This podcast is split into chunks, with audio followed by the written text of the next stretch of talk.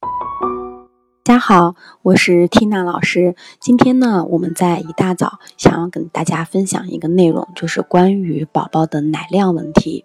其实，宝宝的奶量问题，我经常会遇到很多妈妈来咨询我，说：“哦，嗯，我这个宝宝每天的奶量应该吃多少合适呢？啊，我们邻居家的宝宝，嗯，他现在已经吃到多少毫升了？我们的怎么吃的少？嗯，亦或是觉得孩子吃的过饱或者是过饥？那么，我们应该怎么去？”去评价孩子的奶量是否合适呢？从我本人的经验上来说呢，我是非常不赞同用具体的指标去衡量宝宝的奶量的，因为有的宝宝他的饭量他就是很大，而有的宝宝呢饭量很小。如果我们单纯的是去靠哦这个月龄的宝宝应该吃多少毫升了，我应该向那个目标朝进的话，那么这样不但不会帮助宝宝，甚至会损害宝宝的健康。怎么来说呢？我们在评价孩子的奶量是否合适的时候，主要要看四个方面。第一个方面是他吃奶后的状态。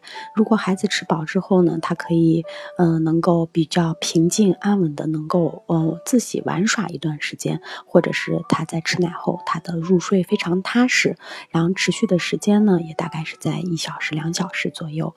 第二个评价的指标呢，是我们主要看孩子的大小便问题，只要是他的大小便次数正。长，比如说，我们说母乳养的宝宝一天大概是在六次左右，而奶粉的宝宝呢，一天大概在一到两次左右。如果他的大小便也是正常的，那么。我们也是不用担心的。第三呢，我们要看宝宝的体重增长情况。我们建议每一周，然后去给宝宝去称量一次体重。但是要注意，称量体重的时候，我们要保证宝宝的状态是一致的。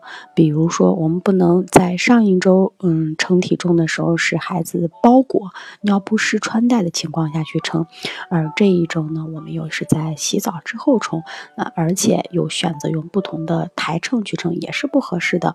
那我们在家的时候呢，可以选择一个固定的时间，比如说，啊，我每个周六晚上或者是周天晚上，我给他洗澡之后，然后在他呃脱得光秃秃的时候，我去给他称。那么这样子，你的数据对比上就会有一些意义。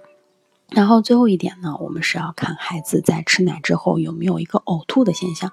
为什么我要提到一个呕吐的现象呢？因为新生儿宝宝或者是小宝宝，他的胃容量是非常小的。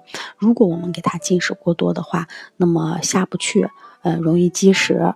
那只好就从口中吐出来了，这是一个非常简单的道理。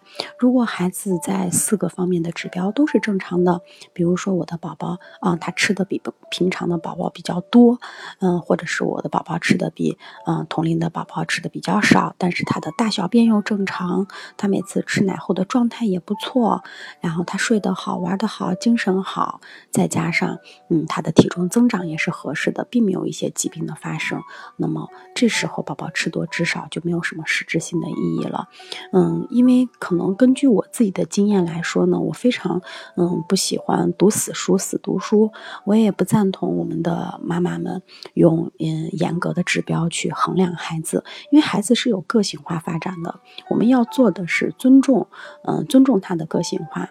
但是也要尊重人的生长发展规律，只要孩子的指标不是太突出，不是太异常的话，那我们都是可以理解的。嗯，希望我的这个小经验能够分享给各位妈妈们。嗯，做一个科学护理的妈妈，让我们宝宝有一个健康快乐的童年。谢谢大家。